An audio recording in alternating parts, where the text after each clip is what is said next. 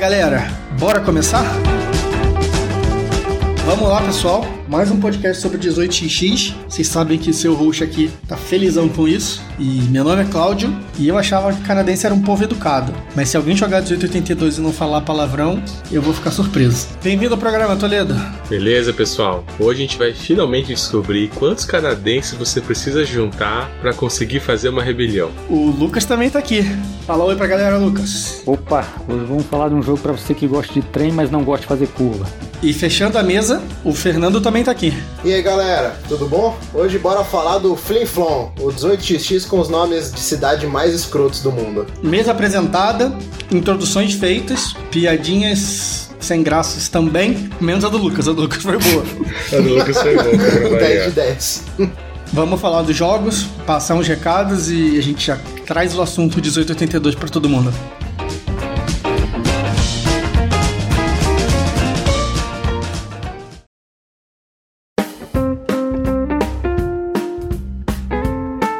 Novidade interessante que a gente pode trazer nesse programa é a notícia de que o 1880, um jogo que estava out of print há muito tempo, vai sair pela Lookout. Lookout é editora do 1830, já tinha feito alguns outros jogos também, mas todos também out of print. Mas o 1880, que é um jogo do Lone, vai sair finalmente de novo. É, esse 1880 é um jogo que passa na China. Eu nunca joguei, preciso, mas eu sei um pouquinho sobre ele que eu vou falar. Ele tem uma ordem estática das empresas, então mas depende muito do, da hora que a empresa entra. O papel do, do, diretor não é sempre 20%, pode ser 20% a 40%, o que também influencia no, na ordem da empresa. E acho que a principal característica do jogo é que ele tem uma fase de comunismo. Quando acontece o comunismo no jogo, é sempre no, no mesmo momento, as empresas param de perder valor no mercado. Então é a hora que normalmente vários jogadores entucham dinheiro dentro da empresa, ninguém distribui mais dividendo e depois o jogo segue e faz o train rush acaba. Isso é o que eu vi das estratégias. Esse tá na, na minha pilha aqui para jogar, enfim,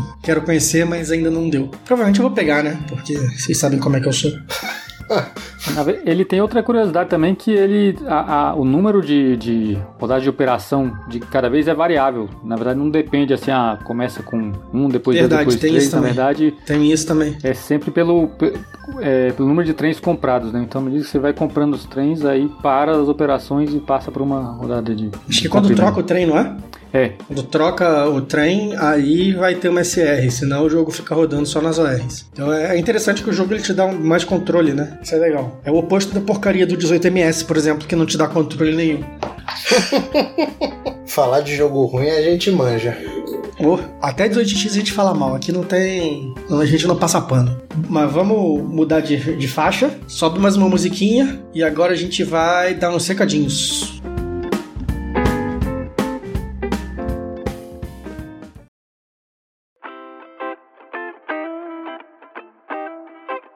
Cara, a primeira novidade agora do nosso canal, a novidade excepcional e o Toledo vai anunciar pro povo aí. Se quem já tá aí inscrito no canal deve ter percebido, né, que nós ganhamos um, um, um reforço de peso aí no nosso canal, no nosso grupo, na família Mercado de Ações, que foi o, o maquinista. Temos uma locomotiva de textos. Conseguimos aí garantir aí o contrato do, do maquinista e ele resolveu, aceitou fazer parte, então, pô, todo o, o trampo que ele faz lá na Ludopedia, né, com os textos, com as listas, agora ele vai fazer parte ali do, do nosso canal, então fiquem de olho, né, melhor fonte possível aí para ficar bem informado, a gente pretende ter bastante novidades aí também com, no formato de texto, juntamente, né, com o podcast, então seja bem-vindo, maquinista. É, o maquinista a gente já tinha falado que era praticamente um membro honorário do programa e agora ele faz parte do canal e em breve vai estar aqui no podcast também. Vai explicar pra gente como é que funciona um trem de verdade. Isso aí. Ele já mostrou umas fotos. A gente acha que ler regra de jogo é chato, aquele, aqueles manuais que ele mostra pra gente, aquilo é foda. Queria deixar aqui aquele lembrete de sempre que eu deixo para vocês, galera. Vamos se inscrever no nosso canal da Ludopédia. Qualquer coisa, a gente tem o nosso Instagram, a gente tem o nosso, nosso Twitter e o nosso e-mail. É tudo ações no mercado, sem a sem cedilha, sem o, o, o tio, a cois no mercado. Mas fiquem à vontade aí, entrem em contato com a gente, a gente vai ficar super feliz de, de responder a dúvida de vocês, responder a participação de vocês. E uma coisa importantíssima que a gente quer saber de todo mundo: que jogo que interessa a vocês, cara? Cara. Que jogo que vocês querem ver a gente falar por aqui? Vamos botar uns jogos diferentes aí na pauta. De repente tem um interesse pelo 30, que o Cláudio gosta, e é um jogo meia boca. Ninguém sabe. Assim, pra falar de 18x, você não precisa pedir ajuda de ninguém, né? A gente já, já tem lista absurda de 18x pra falar. A galera pode ajudar a gente falando quais jogos econômicos vocês querem ver aqui. Não vai falar, por exemplo, de X and Allies, não sei o que, que não é jogo econômico.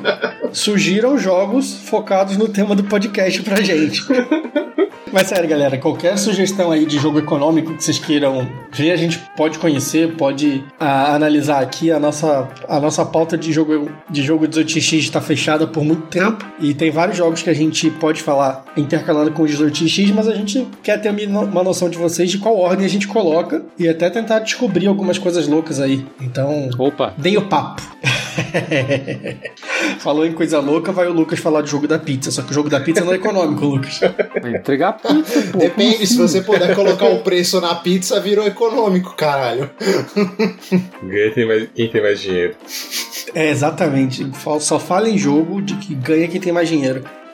Fala aí, Lucas. O que, que você jogou de interessante esses dias por aí? Ah, então, o que eu joguei bem interessante aqui foi o German Railways, né? Que é um, um desses jogos da Winsome, que é um dos que saiu pela Queen Games, né? Então, a mesma empresa que lançou o Chicago Express. Mas é um jogo muito bom, né? E ele, ele é um Cube Rails também, né? Só que tem umas coisas bem, bem, bem doidonas nele, né? Eu acho que a mais curiosa é o fato de que a ordem dos jogadores, ela é um esquema aleatório, mas que você... A sua chance depende de quão ruim você tá no jogo, né? Então, você põe num saquinho lá os, os cubinhos dependendo de quanto você tá para trás, né? E quanto mais você tiver, mais é a sua chance de você ter um turno naquele jogo. Você pode ter mais de um turno, inclusive, na, na, na mesma rodada. Mecanismo de catch-up, assim. É mais ou menos, é. é. Só que, é, como ainda é um pouquinho aleatório, né? Então pode acontecer também de você não, não jogar nenhuma vez numa rodada, né? Então tem, tem essa aleatoriedade aí que é uma coisa assim, bem rara, né? Nos jogos do, do John Borer, né? Da, da Winston. Mas é um jogo muito legal, né? Um jogo bem interessante. E, e uma coisa bacana, né? Ainda mais agora aí nessa época de dólar a 5 reais e tanto, né? É que ele é um jogo que o, o autor, né? O, John Borer, como venceu o contrato lá com a Queen e ele mesmo falou que teve que fazer várias modificações, né? Para sair por essa edição, comparado com o que ele tinha originalmente pela Winston, ele liberou todos os, os arquivos, né? Para esse jogo. Então quem tiver interesse fazer, você basicamente vai só precisar imprimir um mapinha que deve ser uma ou duas folhas 4, imprimir umas ações, né? De cada empresa e pegar um montão de cubinho, né? Vai precisar aí. Eu acho que são de cubos de oito cores diferentes, né? Assim, Nada que você entrando ali na, na Ludens ou na, É, na né, Lodeca, isso é você não resolve em 5 minutos. Tem, tem, tem um esquema na Amazon que eu acho que você compra um baldão de mil cubos, assim, que eu acho que você vai poder fazer todos os Winston que você tiver interesse. Mas vale a pena, assim, é um jogo bem legal. Também tem aquela lógica de que à medida que você vai né, conectando a, a, a cidade, né, as, as empresas vão dando mais dividendos, né? Cada vez que uma empresa conecta uma rota a uma empresa que ela não tinha se conectado antes, momentaneamente, né, o jogo para, todas as empresas pagam dividendos, aquela que fez a conexão paga em dobro, e aí todo mundo recebe e o jogo continua. Então, na sua vez, você pode basicamente só construir rota é, ou leiloar ação. Né? São as duas coisas que você pode fazer além de passar. E ele tem uma coisa curiosa também, né? Assim, outra coisa diferente em relação a outros jogos da Winston, né? Que além dessa coisa doida aí de você ter essa aleatoriedade aí nos, no, no, no turno, né? Você tem uma coisa que também no, que eu saiba não é muito comum, que é cada empresa tem um poder especial, né? Ou uma ruindade especial, né? Tem, tem umas empresas que tem uma, na verdade, uma limitação, né? Mas assim, são oito empresas e cada uma faz uma coisa bem específica. Tem uma que é, consegue construir mais que outra, tem outra que paga, tá, tá- paga mais dividendo, né? Tem uma que. é- essa foi. Eu não conhecia o jogo, né? Eu fiz a besteira de pegar essa é, sem saber exatamente como jogar com ela, que é uma que ela só começa a pagar dividendo depois que uma conexão de uma cidade para outra é feita. Antes disso ela não paga. Então teve um monte de rodadas lá que os dividendos estavam sendo pagos e eu não tava ganhando nada tendo comprado essa ação aí. Mas é bem legal, assim, é um jogo muito interessante, diferente. É, é- é uma coisa que eu falo sempre, né? Esse School Race é uma coisa que são jogos que você bate o olho e pensa que é tudo igual, né? Só botar cubinho, leiloar ação, mas é incrível como muda uma coisinha a outra, né? Dão jogos que o estilo de jogar já é bem diferente. Sensacional. Paris Connection é Cube Rails também, ou Lucas? Sim, Só que é, é, o mais. Eu acho que é o mais simples possível, né? Da, da série, né? Porque basicamente você só. Você, você jogou ele, né? É, eu tô impressionado com Tá ele. no É o vício. que- Não, ele é legal demais. né? Porque ele é assim. Eu acho que são, tem dois jogos que eu acho geniais, assim, como consegue ser bons de forma tão ridiculamente simples, né? Ele, né? E o Northern Pacific, né? Que basicamente você só põe, né? Ou você põe trilho ou troca ação, né? Você, Toledo, o que, que você conta de interessante? Algum jogo diferente que a galera precisa conhecer? Não, é a mesma coisa do Lucas. É Cube Rails. que merda. Mas conta aí do teu jogo. Eu vou emendar então o, Lucas, aproveitando aqui, e vou falar de um outro Cube Rails, que é o Paris Connection, que tá no BGA, que o grande aí Daniel Spínola nos converteu, nos chamou pra jogar e já colocou em 30 mesas, e aí ele conseguiu virar o top 1 do, do BGA, assim. Golpista. Cara, o que me encantou é, é isso, né? O Lucas falou, você tem... Ou você coloca trilho, ou você troca o teu trilho, que, né, que é o teu share, por outra cor. Isso É tão simples, mas tem um, um, um jogo ali de você induzir as pessoas ao erro que é Sim. sensacional. Todas as partidas eu comecei, ah, não, beleza, já fui aqui. Quando eu vi que eu tava na, na, na enrascada, que eu falei, pronto, me lasquei, né? Que você vai indo, você vai vendo aquela empresa crescendo, aí você pega, ah, né, pra- né, Basicamente é isso, né? Você tem um número limitado de trilhos para cada companhia, você começa com um sorteio ali aleatório para cada um, e aí conforme a empresa vai se conectando, né? A, a mais, ela vai valendo mais, você vai tendo mais é, shares dela, só que tem um, um jogo ali de, de- Novamente vou falar isso que eu já falei várias vezes, que é. Lembra muito um poker, né, cara? É um, fingir que tá investindo numa, mas na verdade você tá pensando em ir numa outra, né? Aí eu tô conseguindo entender o jogo agora. Eu adorei o jogo, tô assim, maluco agora atrás de uma cópia, porque é isso. Regras simples, jogabilidade, interação extrema, leitura de jogo, várias características que eu gosto. Assim, ó, recomendo muito. Quem quiser jogar aí no BGA, tá bem legal a implementação. Jogaço econômico, com meia, sei lá, duas regras. muito bom. É, é uma página de regra e metade dela é a lista de componentes, né? Alguém você chegou a jogar também aí, Fernando? Cara, eu não cheguei a jogar ainda, mas vou te falar que eu- a quantidade que esse jogo tá sendo mencionada atualmente no, em todos os grupos que eu, eu tô presente de, de trenzinho, que, meu, o único motivo de eu não ter jogado ainda é porque co- começou a falar dele no grupo, não sei o quê. Aí passou um tempo, é, tinha muita gente falando dele, aí eu falei, mano, eu vou comprar essa merda. Eu nem sei se eu gosto ou não, mas eu vou comprar. Por quê? Porque eu sou otário, mas é isso aí vem em outra ocasião. Eu perguntei e falaram, não, esse, esse jogo é só importado. Aí quebrou meu coração. Aí eu falei, então tá bom, né? Então vamos jogar como dá. Ah, dá pra jogar no BGA suave, tá tranquilaço.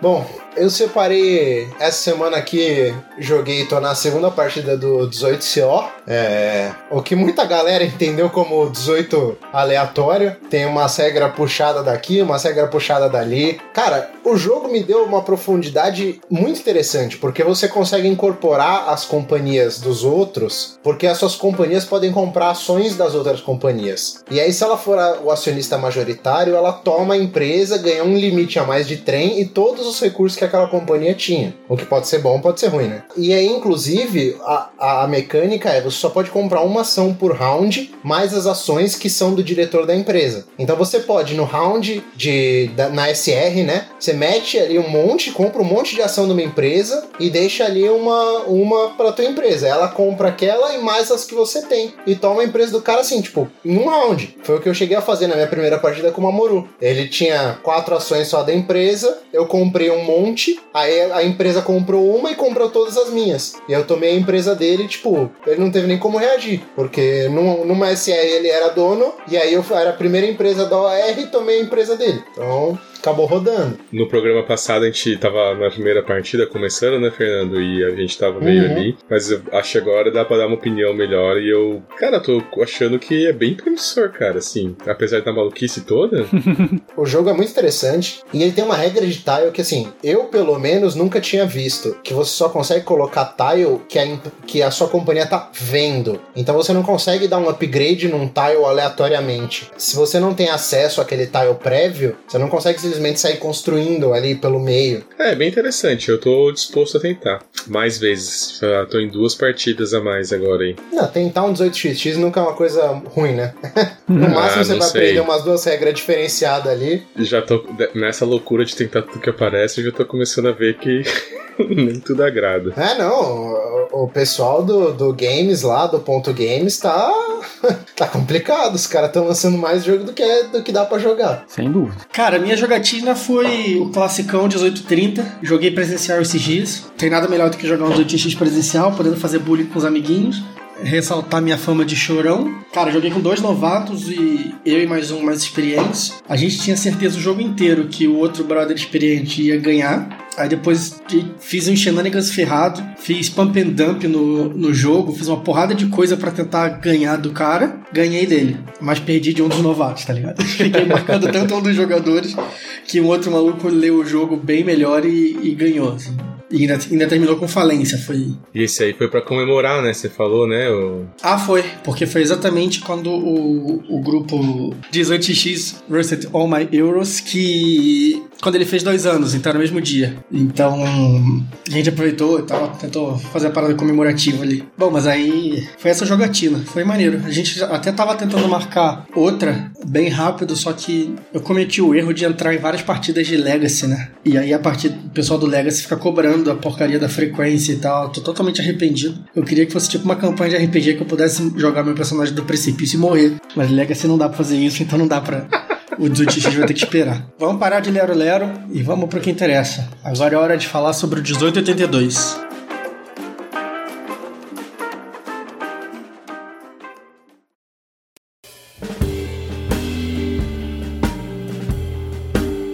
Lucas, vamos lá. Desafio. Você tem um tweet, 140 caracteres para contar o histórico do 1882 pra gente. Eita. Bom, curioso Eita, é já usou que... quatro, hein? então, 1882 ele é um jogo que se passa numa região específica do Canadá, que chama a Assiniboia chamava, né? Hoje é o Saskatchewan, não sei como pronuncia. Inclusive ele foi mudando de nome ao longo do tempo por conta disso. Inicialmente ia ser 18SK, depois 18S, acabou virando 1882. Essa limitação aí que, o, que foi colocada de, de, de duração é até assim, é, é uma coisa bem-vinda, porque nem tem tanta coisa assim sobre o desenvolvimento do jogo, porque o autor é um cara super caladão, super discreto, que assim, boa parte do que tem sobre o desenvolvimento veio de terceiros assim que testaram o jogo com ele. Não é um cara que, ao contrário de outros que a gente falou aqui, que está super presente no, no, BGG, no Twitter, né? Ele desenvolveu esse jogo, né? Assim, nessa, nessa, pensando nessa região aí do Canadá. E o, o que a gente sabe, né, do, do, desenvolvimento dele, né, de outras pessoas comentando, né, que jogaram, fizeram os playtests, é que ele começou, né, com umas coisas curiosas assim, né, também até piada interna, né, em que a, a primeira coisa que ele fez ia ser um jogo que não ia ter curva no, primeiro, no primeiro conjunto de tiles. Né? é, e isso era uma piada interna porque assim, essa região do, do Canadá é tão super ultra plana assim, né, que você pega as estradas, né, a estrada de ferro é basicamente só uma retão mesmo, né? Então, inicialmente a ideia dele era os tiles amarelos, né, eram todos de linha reta, só quando chegasse na fase verde que você ia poder fazer curva. Então isso dava uma limitação bruta aí de como, como jogar o jogo, né? Depois ele acabou mudando um pouco isso, mas ainda tem aquela limitação, né? Eu acho que quando a gente for falar de estratégia, essas coisas, vai falar que é o fato de que os tiles de cidade são sempre né, em linha reta. Então esse ele manteve. E outra coisa, né? É, isso aí a gente vai detalhar também quando for falar das companhias privadas do jogo, é que ele tem uma, uma companhia que é, as outras pessoas, né, as que operam as outras empresas, dão dinheiro para quem tem ela e não normalmente você ganha um valorzinho fixo por rodada, que é uma coisa que ele falava que quando ele estava nos primeiros playtests lá, o pessoal ficava incomodado, né? De ficar dando dinheiro para a companhia dos outros. E é um, como eu falei, né? Um cara assim, sem muita presença online, né? Digamos assim, né? Não tem muita informação sobre ele. Tanto é que quando eu comecei a ver, né? Assim, isso saiu porque um outro cara que estava nos playtests, né? Comentou que estava começando. Eu vi assim, o, o, pouco que tinha de informação me pareceu que nem ia muito pra frente, né? Nem era um cara assim que era conhecido, né? Do pessoal que tá sempre discutindo, ou mesmo já fazia 18x, mas é um jogo que deu muito certo, né? Então acho que é um exemplo bom assim de como um negócio muito bem desenvolvido, mesmo sendo por um cara que era meio que quase fora aí da, da, da área, né? Gerou um jogo aí que eu acho que é um sucesso aí da, desses mais recentes da All Board Games, né? Muita gente jogando lá no, no, no site, né? O 18x.games também, que dá pra jogar online. Então, é um caso aí de sucesso inesperado, eu diria. Passando esse histórico interessante que o Lucas trouxe, realmente o Mark Voyer, que é o designer do jogo, ele só tem esse jogo, por enquanto. Mas acho que a gente pode passar especificamente pro título em si. O Fernando, explica pra galera, esse aí é filho do 30, é filho do 46, ele é financeiro, ele é operacional, e o que, que ele tem de diferente aí? Bom, galera, o 82 ele é um filhotinho do 30, que para mim é, é, aquele antigo ditado, né? O, o, aprendiz que superou o mestre. É, o 82 é um 30 mais apertado, na minha opinião, é, com menos tiles, menos dinheiro, menos companhias. Não vai ser todo mundo com duas companhias, vai faltar tile de cidade. Da hora que você começa o jogo até a hora que você terminar de jogar, você tá sempre preocupado se vai te faltar alguma coisa. Se vai faltar trem, se vai faltar o tile que você quer pôr upgrade, se vai faltar é, um tile de cidade pra você poder abrir uma segunda companhia. O jogo é, é um nervosismo intenso. Embora eu não recomende ele como um, um dos primeiros jogos para se aprender, vou bater naquela tecla clássica de aprende pelo 30, aprende pelo 89, aprende pelo Chesapeake. Eu acho que o jogo ali, é, que nem o 30, ele acaba focando um pouco mais pro lado financeiro, mas não um absurdo como seria um 17 ou um 41. Ele é um pouco mais equilibrado do que esses jogos, pendendo ali um, um pé do lado financeiro, mas não, não arrisca a se chamar de financeiro por inteiro. Eu discordo veementemente, esse jogo ele é financeiro, ele não tem nada de operacional, não ganha quem faz mais dinheiro na rota, ganha quem trabalha melhor no mercado de ações, o que é pelo menos como eu defino um jogo financeiro. Sei lá, acho que o Fernando ele não conseguiu passar pelo menos o que eu pego de maior característica do 82, que é a cotovelada. O pessoal fala muito do 1830 ser em 6, o 1830 com 6 jogadores, ser aquela expressão americana, briga de faca no elevador, na cabine telefônica e tal. E o 82 ele consegue fazer isso com 4 jogadores, por exemplo. Com 3 eu acho que não fica tanto, já joguei. Tenho jogado, na verdade, em 3 toda semana. Mas o com 4 ou com 5 jogadores, o 82 fica uma violência absurda. Começa que só tem 4 tiles de cidade amarela. É, os quatro são retos, como o pessoal já tinha comentado, e só tem quatro. E como as empresas podem colocar dois por rodada, tem uma chance grande, cara, de você não conseguir flotar uma empresa depois, ou a tua segunda empresa, ou alguém que, que não flotou na primeira SR vai abrir uma empresa que não vai conseguir colocar o, o token inicial dela, vai ter que esperar o upgrade e tal, ou simplesmente não vai abrir a empresa. Então, assim, o jogo já muda muito nisso. E outra parada também é que ele é apertado de grana, então nem todo mundo na primeira SR vai ter uma empresa ele tem alguma coisa que eu não consigo definir ainda, mas é alguma característica boa de regra que ele faz a cooperação entre os jogadores existir para dois jogadores, três jogadores abrirem as empresas.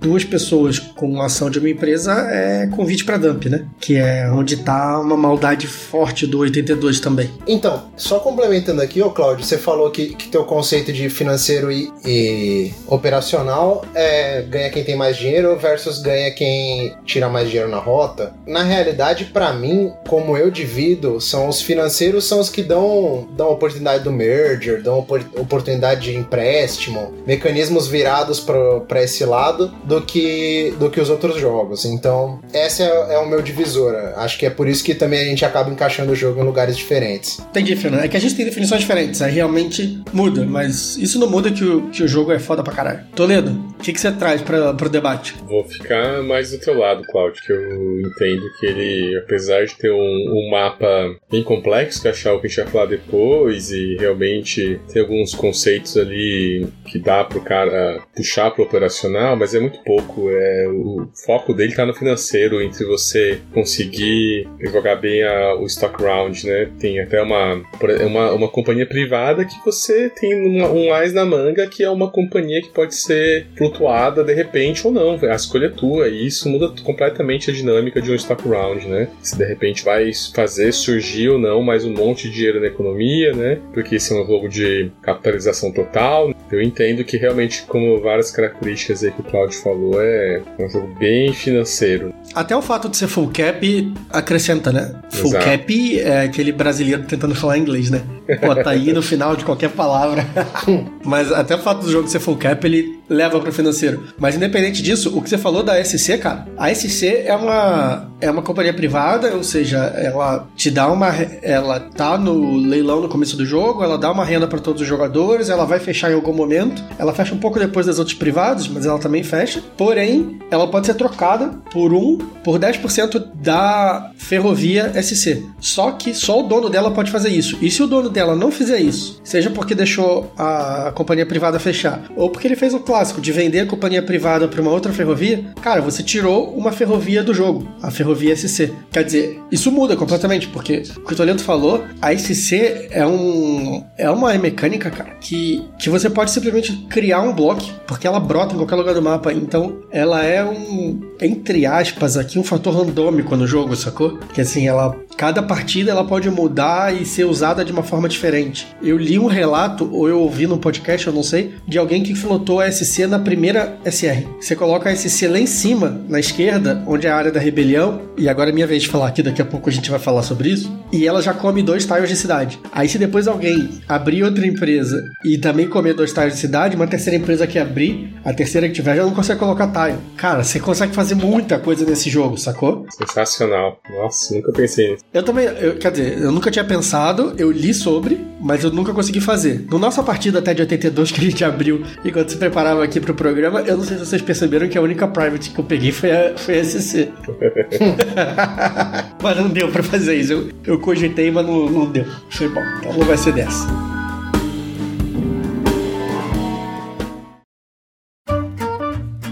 E até trazendo essa parada do, do só ter taio de cidade reto, de ter poucos, e linkando com o que o Lucas estava falando, que o cara disse que só queria reta e tal, o que ele incorporou dessa ideia inicial dele no jogo final é que os tiles verdes, ou seja, os upgrades, todos têm reta. Então no 1830, no 46, enfim, acho que em qualquer outro, tem tiles que tem duas curvas, por exemplo. Tem a, a curva aberta, a curva fechada, ou a, a curva aberta para os dois lados, enfim, uma variedade. As curvas que se cortam e tal. Esse jogo não tem isso. Então, quando tiver um upgrade, vai ter uma reta. E cara, isso me deixa com muita raiva, porque eu nunca consigo fazer as rotas que eu quero, porque eu sempre penso, sei lá, tá, tá na minha cabeça. Ah, beleza, eu vou fazer, vou fazer aquele upgrade com esse tile assim, aí eu faço uma curva nova e beleza. Aí depois, quando eu vou ver, não tem a porcaria do tile que eu quero. Nossa, de ser apertado de tile, eu não joguei outro tão apertado quanto esse. Eu não sei, né? Vocês têm mais experiência aí. Eu não joguei nenhum assim. É o único que eu sinto falta. Falei, caramba. Tem o 18 Skunk se cidade só tem curva fechada, é ridículo. É o contrário desse. O 77 é isso também, só tem ah, é? curva é? fechada. o 18 Hugo Chaves. Mas a gente fala sobre ele quando a gente conseguir ter uma opinião, porque ele é, ele é um protótipo ainda, né? Então a gente tá jogando porque ele apareceu ali no, no 18x Games. Mas sem off-top. Vamos voltar pro, pro 82, que esse merece atenção total. De Privates, além da SC, que a gente já tratou um pouco aqui, tem uma outra que mencionamos, mas sem dar muito detalhe, que é que um joga, o jogador dono dela recebe sempre que alguém construir uma ponte sobre o rio. O mapa quem der uma olhada depois no tabuleiro do jogo, vai ver que tem um rio que corta. Esse pedaço do Canadá, ele corta o mapa quase inteiro. E aí, sempre que alguém constrói atravessando isso e fazendo uma ligação entre os dois lados do rio, o dono dessa private ganha uma grana. Então, é uma parada diferente também. É um mecanismo que eu vou falar que é muito euro, né? Muito. Ganhar grana passivamente, não sei o que. Quando eu joguei o 44, por exemplo, o 1844, ele tem várias privates assim, e foi um dos motivos de eu não ter gostado do jogo. Como esse aqui só tem uma. E como eu só joguei ele online, então eu nunca tive que ficar fazendo essa burocracia de ficar pagando o outro jogador ou de ficar cobrando, pareceu ok. Mas eu preciso jogar o, o presencial para ter uma opinião mais, mais firme sobre essa private aí. E de resto, o que, que a gente tem mais nas, nas privates? Tem uma private diferente aqui, cara, é ligada ao evento do jogo, né? Que tem uma rebelião ali num pedaço ali do no noroeste do mapa, que todos os tiles amarelos vão ser eliminados. Então é uma região diferente que, inclusive, você tem um subsídio no começo para construir. Então a cada tile construído ali a companhia recebe dinheiro, mas você sabe que eventualmente, né, tiles amarelos vão ser arrancados dali. E aí tem uma private ligada a isso isso que você consegue justamente fazer um teleporte de uma, de uma estação, né? Que é algo diferente. Geralmente a, os teleportes no, nos, RTX é para você construir uma estação nova no local e essa você move uma estação que já existe, né? De uma região fora dessa área da rebelião para a área da rebelião. Deixa eu ver se esse mecanismo ainda de você fazer um teleporte desse sentido, né? De uma estação que já existe. Tem aqueles teleporte do 30, do 46, mas esse daí é um pouco diferente. Trabalhar com uma ideia que mais ou menos existe e, e dar uma inovação informação. É... Gostei da ideia do cara, o cara trabalhou bem nisso. Então você cria uma, uma novidade porque você pode, né, desbloquear um lugar, né? Tem muita coisa envolvida Bloquear o novo, né? Você pode é. desbloquear o antigo, você pode bloquear o, o outro. Se você fizer, sei lá, se você estiver controlando as duas empresas em ordem, você consegue ferrar bastante o mapa, duas empresas seguidas. Fica bem legal isso, cara. É, não. E o interessante desse evento que você mencionou é que ele também ele acontece no trem 3, 4 ou 5. Ou talvez no 6, não lembro. Mas com certeza é entre o 3, 4 e o 5. E tem um sorteio no começo do jogo, todo mundo vai saber essa informação e vai levar isso em conta. Mas também é um fator ali que dá uma modificada entre uma partida e outra, né? É algo a se considerar. Nenhuma partida que eu joguei ele saiu no 3 ainda. Eu queria ver o que acontece. Eu, eu já joguei com ele saindo no 3 e foi tipo assim, ué, já?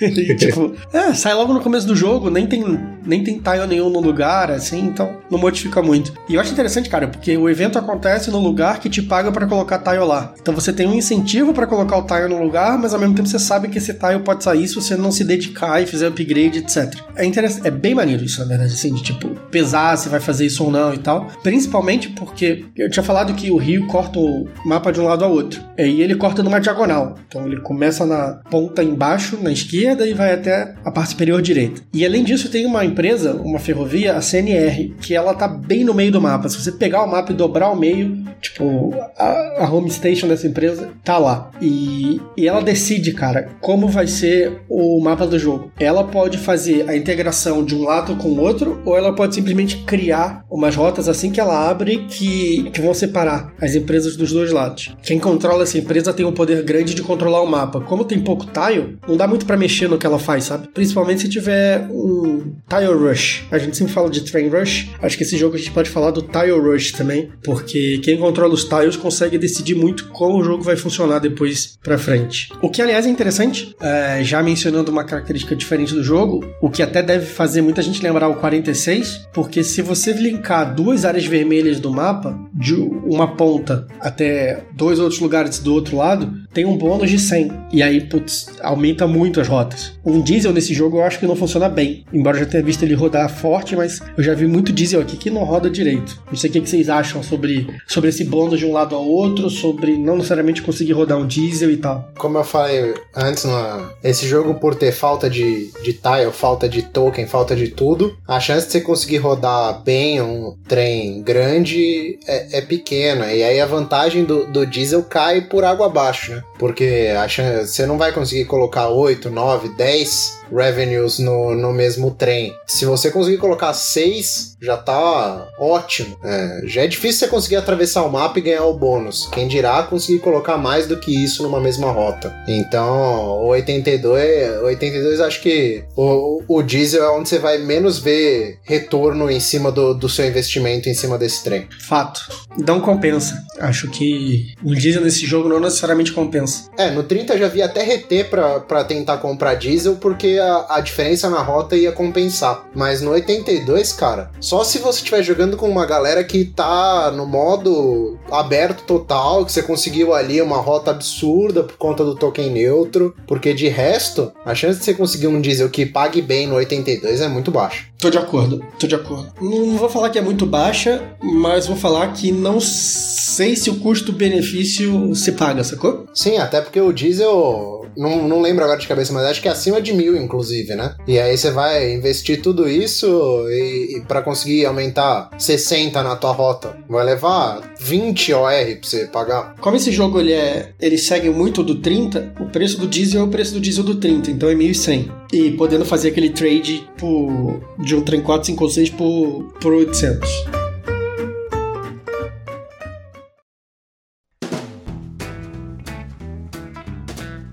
Um ponto interessantíssimo do, do 82, que é, que é diferente da maior parte dos 18XX aí que, que a gente vê, é que ele tem uma estação neutra, né? Toda a companhia começa com uma e ela não custa nada para você colocar. E a vantagem que você tem é que ela evita um bloco naquela cidade que você colocou a, a estação. Então é meio que um, que uma, uma ferramenta que você tem para garantir que você vai ter um acesso por aquela parte do mapa. Então, às vezes, você coloca ele na, na última cidade antes de, uma, de um off-board vermelho, às vezes você coloca para garantir uma passagem por uma cidade com revenue alto ali, como são os casos do, de to, da maior parte dos mapas, tem uma cidade com revenue na casa dos 50, 60, 90, 100. Então você, você acaba tendo essa estratégia para economizar esse token, colocar na hora certa. Tem uma companhia no jogo, que é a Companhia Nacional do Canadá, que ela inclusive usa esses tokens como home tokens. Então, a partir do momento que a primeira pessoa colocar esse token no mapa, ela tá abrindo o jogo, porque uma companhia a mais vai poder flotar na próxima SR, porque é a condição para ela flotar é de que tenha pelo menos um token neutro em mapa. A primeira pessoa ali tem, tem que balancear. Será que vale a pena deixar essa companhia flotar ou, ou eu, eu coloco meu token neutro aqui, garanto um acesso por ali? Porque como foi o que eu falei, como a, a briga nesse mapa é apertada, o mapa não é grande, tem poucas cidades, tem poucos tiles, poucos tokens, você vai querer garantir que você vai conseguir passar sua rota por uma determinada região. Principalmente no, no canto direito do mapa, que tem um aglomerado de cidades ali que, que vira uma sopa de tokens. Então, fica nisso. O token neutro é meio que uma forma do jogo de não só colocar uma companhia extra ali, mas também permitir rotas diferentes que não, não se fossem só os tokens comuns, não seria possível. É, o, o trade-off que você falou é, é interessante pra cacete e, e, remete até o que eu falei antes desse jogo. Esse jogo ele tem muito trade, ele te faz muito tomar decisão, cara. É, e cada decisão que você faz, você vai ter um pró, um contra abrir a SC ou não abrir a SC, trabalhar na, no pedaço que vai ter rebelião ou não trabalhar lá, e, e também se você vai colocar o token neutro e abrir uma estação para uma empresa, ou não fazer isso, mas se você não fizer, você pode tomar um bloco. Esse jogo ele te obriga a tomar decisões difíceis, que podem dar certo ou você pode se arrepender depois, mas é bom que dá, dá vontade de jogar de novo se não der certo, né? Aí você conserta a besteira que você fez. Agora, fazendo meu papel aqui professoral, Lucas, você me permite assumir seu posto brevemente. Ainda sobre essa rebelião, é, eu vi a explicação do próprio designer do jogo, brother. Teve uma rebelião lá, uma tentativa de golpe, eu não sei explicar exatamente, golpe, revolução, cada um chama como quiser aí. Que o exército do Canadá se moveu pela linha do trem, sacou? É, linhas de trem recentemente construídas foram é, utilizadas para movimentar as tropas e, e ter um, um combate. E esse, Quer dizer, vou até me corrigir aqui e deixar claro, eu não sei nem se teve realmente batalha, se teve combate, mas eu sei que o exército se moveu de trem. E ele, a área que teve essa tentativa de, de rebelião e tal, foi na parte do mapa onde tá marcado dizendo que é da rebelião do Noroeste. É isso? É Noroeste, né? NW. É, e o mais foda de tudo, assim, é que a nossa querida CPR, a empresa que a gente já conhecia do 1830, foi a empresa que levou os milico pra lá. É outra parada maneira da CPR nesse jogo, tem esses token neutros e tal, né? É, toda empresa pode colocar um token neutro, blá blá blá. A CPR não pode, porque o, o, token neutro ele é utilizado pela companhia que historicamente é rival da CPR. Digo aqui assim, é Coca-Cola Pepsi do, dos trens do Canadá, sacou? Então a CPR não coloca token neutro. Tipo, é, é como o cara tem, deu um flavorzinho para essa competição entre as companhias. O, complementando a informação aí que você deu, Cláudio, teve, teve combate sim, te, chegou a, a morrer gente na, na rebelião. Foi uma rebelião mais voltada entre um, um povo mais ali do, do noroeste canadense com, com o governo. Eles achavam que o Canadá não protegia eles o suficiente. Na moral, noroeste canadense é esquimó, né não? pois é, vai proteger um bando de neve ali, né, meu? Foda. Porra, aquilo ali deve ser do lado do, do, do Alasca, não é possível. Eu não sei porque que não venderam também junto. Mas como qualquer, qualquer boa briga canadense, foi uma, uma guerra rápida em que morreu 200 pessoas, 100 para cada lado aí mais ou menos, 200 para cada lado, acho. É. Até as guerras canadenses os caras são educados, mata pouco. Cara, é muita sacanagem esse jogo não se passar em Manitoba, mas eu acho que a gente tem que falar das cidades com o nome escroto do jogo. Verdade, não, não, não é um Esse jogo... É embaixo? Não é um jogo sobre Canadá se não tiver umas cidades escrotas no meio. Cara, eu tô vendo aqui o mapa do jogo enquanto a gente tá falando e tal. E tem uma cidade aqui, brother, Chaunavon. Na boa. Isso aqui é nome de guerra, né? Porra, Shao Navon você pegou leve ainda, né? Tem o capacete da medicina ali do lado esquerdo do mapa, porra. Ah, o, Não, nome é, do, tá, o nome do jogo mesmo, que é o. É que é? Assinoboia? O que, que é isso? A Cine Boia. Assiniboia. É, é um rio, é um, um lago, né? Um- uma região ali de, de águas canadenses, um negócio assim, não é? Brother, vocês estão falando disso daí? Tem uma cidade chamada Flinflon, porra. Flinflon. Isso é nome de Teletubby. Ah, moleque. Flinflon, é de fuder, é até complicado, parece que é zoeira, né? Bom, mas é isso aí, rapaziada. A hora da groselha acabou. O servicinho pra quem quiser comprar o jogo. Esse aqui é um jogo da AG, então você consegue comprar no site dos caras, polaboardgames.com. Ele antes estava só naquele esquema de Wave, mas acho que na última Wave agora, é, a AG mandou fazer vários jogos e vai ficar no depósito deles, nos depósitos que eles têm ao redor do mundo. O frete pro Brasil a gente já sabe que vai ser caríssimo, mas quem quiser comprar pode comprar lá com, com ele. Quem quiser testar antes, joga online no, no 18x.games. E se quiser jogar com a gente, nossos, nossos contatos estão lá na show notes. Bora agora pro mercado em alta, mercado em baixa e fechar o programinha.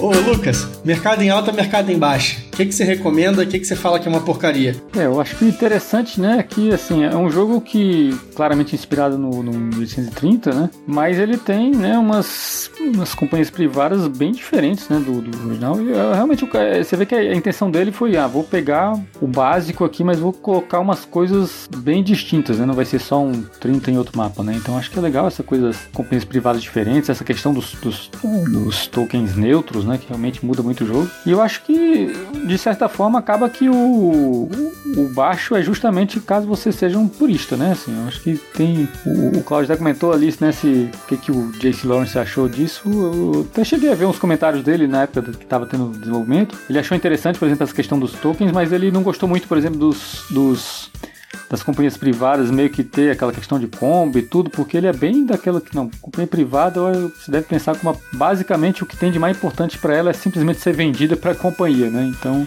isso não foi uma coisa que agradou tanto, né? Então, aí eu acho que vai de cada um, né? Eu acho que o que é uma vantagem para um pode ser desvantagem para o outro. Eu particularmente acho interessante. Você falou em alto e em baixa?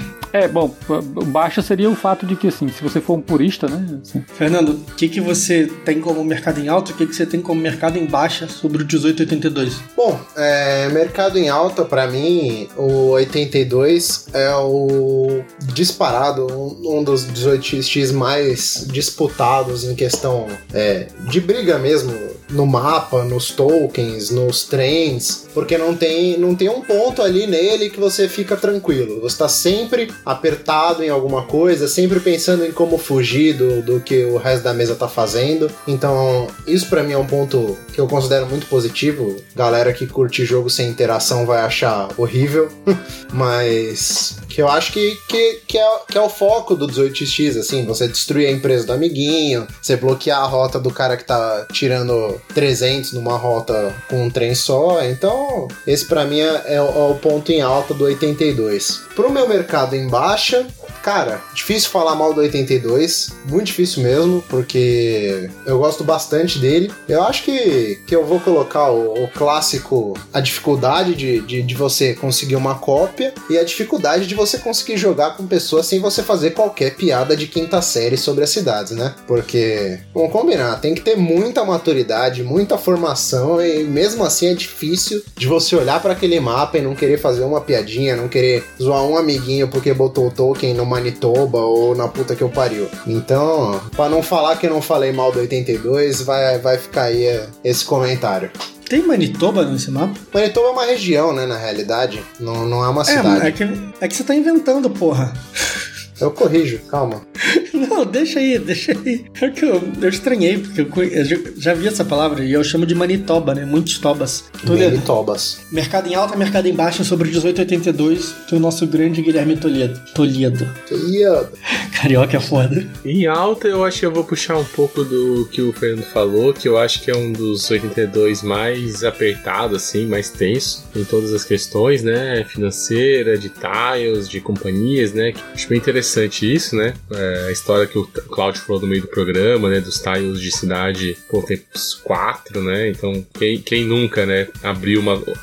flutuou uma companhia para ver que não tinha tile para começar. Então, isso mostra como o jogo é apertado. Então, eu gosto disso em jogos, né? Eu, acho, eu, eu sempre acho que jogos apertados levam a decisões mais significativas. Agora, de mercado em baixa, eu não realmente também não, não tenho muito. Eu falaria do próprio mapa. Eu acho que assim, eu não, não posso estar falando uma grande groselha aqui, mas eu acho o mapa, como é que eu vou dizer assim, poluído demais para um mapa que deveria ser financeiro. Eu acho que o mapa poderia ser uma região menor, talvez, ter menos regiões, menos cidades, assim, menos. ser mais compacto também. É uma crítica que eu deixo aqui, que muito provavelmente muitos especialistas vão, vão me quebrar depois. Deixa eu entender, você tá falando que o mapa ele é muito pesado, muita informação e isso, tal. É, é por isso é. que você nunca viu que tem um porto que, que é uma parada extra. Que tem um peixinho, que é uma coisa, muita coisa para prestar atenção, então não vale a pena. Mas eu realmente acho que o mapa tinha ser com menos informação, assim. Eu acho que ele é um dos mapas mais confusos que eu já vi. Já vi mapas maiores e ele tem muita informação ali. Quero ver no presencial, né? Tô com é o que eu ia te falar. Quero ver na presencial ia... como é que isso vai ser. No, no 18x Games eu acho poluidão. Quando eu joguei no board 18 também achei polidaço, assim. É, eu ia mencionar isso, assim, a gente tem sempre que levar em consideração que tá julgando a versão não oficial do jogo, né? É. é. mas, cara, sim, acabei de abrir aqui no BGG. Hum. Acho que vale até a gente colocar nas show notes o mapa físico. E, e, nem se compara, brother. Ele é, ele é bem mais clean, na minha opinião. Ah, bacana isso. Bom, agora que quase todo mundo falou seu mercado em alta, seu mercado em baixa, vamos botar o nosso host aí na roda. Claudio, e você? O que, que você acha aí? O que, que você coloca como mercado em alta, mercado em baixa? Bom, antes, uma, uma breve consideração. Nada contra, mas vai botar o host na roda, não na roda do host. É. o meu mercado em alta é algo que a gente deveria ter falado durante o programa e se a gente falou, a gente não deu o destaque necessário que me faça lembrar nesse momento, ou a gente realmente não falou, que é o que é o que eu acho verdade. Porque, cara, mercado em alta, ele é um jogo curto, brother. Ele é para você jogar durante a semana, na, em duas, três horas. Eu cheguei até a mencionar isso é, nas últimas três semanas eu joguei uma partida de 1882 é, durante uma noite. Então, sei lá, tô me repetindo, mas enfim, é um jogo curto, é um jogo bom, é o 1830 que cabe durante a semana. Então, se você não pode jogar o 1830 no, não tem no final de semana para jogá-lo, jogue o 82. Ainda com todas essas essas questõezinhas diferentes, essa essa força que ele te dá para alguém ir, ir à falência. Essa força é ótima. O que eu trago com o mercado em baixa? Vou chover no molhado, todo mundo já falou isso. Esse aqui é um jogo, sei lá, ele deveria ser nota 10 de todo mundo aqui, porque todo mundo teve dificuldade para falar alguma alguma característica negativa dele. Então eu vou falar uma coisa assim, que nem é um defeito do jogo, mas é uma coisa que quando eu tô jogando eu fico muito chateado. Cara, a escassez de tile desse jogo me dá raiva, eu fico revoltado, me dá angústia, eu não consigo fazer o que eu quero fazer e tal. Então, sei lá, se você é um cara que não gosta de, de 18x, que você não consegue fazer tudo que você quer, se você fica chorando no travesseiro de noite igual eu faço depois que eu jogo 82, talvez a escassez de tile dele não seja algo que te agrade. Mas, cara, sim, fala sério, 1882 escalou muito rápido a minha lista de 18x favoritos. Passou assim, que nem um foguete a maioria deles e tá no topo, assim. 1830 no céu, 1882 na terra. Acho que é isso. Maravilha, galera. Nossas considerações, nossos elogios e nossas pouquíssimas críticas ao 1882 eram essas. O podcast Mercado de Ações agradece quem teve a paciência de ouvir. Estamos subindo nos rankings, hein? Nerdcast nos aguarde. Fica um abraço para todo mundo e até o próximo programa, galera. Valeu! Falou! Opa, até mais! Valeu, galera. Muito obrigado. Abração.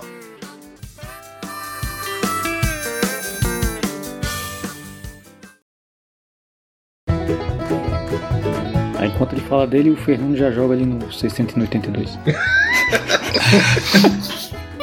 É, vocês vão, eu vou colocar aqui, aí todo mundo lê e a gente meio que finge que já sabia disso. Legal falar, né? é. Nossa, agora que eu tô vendo o mapa com mais calma, nunca tinha visto. Agora em off aqui mesmo. Tem um, no, tem um tile azul em cima, tem um símbolo de peixes. Tem, tem algum bônus aqui ou não? Ah, você tá Aquela- de sacanagem. Isso não é em off, não. Não, não, não. Isso não é em off, não. Isso vai Isso não é ficar off, no porque podcast. é... Obrigado, Cláudio. Porque é burrice pra caralho. Porque esse lugar não conta, não conta como coisa pro teu trem e porque é um porto. Você pode passar ali como um bônus pra caralho do teu revenue. Não sabia dessa Não. regra. É, então, existe um negócio chamado ler manual, né? É bem recomendável quando você vai jogar alguma coisa. Ah, eu tenho que chamar vocês, né? próxima? É, então beleza. É, o host. De preferência, assim. 18x versus All My Heroes. Heroes, ó. All My Heroes. Melhor falar direito, né? Tem mais meca- mecanismos, foi bonito. Antes de você fazer isso, uma última cidade que tem nesse jogo é Carlisle. Carlisle é latim pra Carlinha.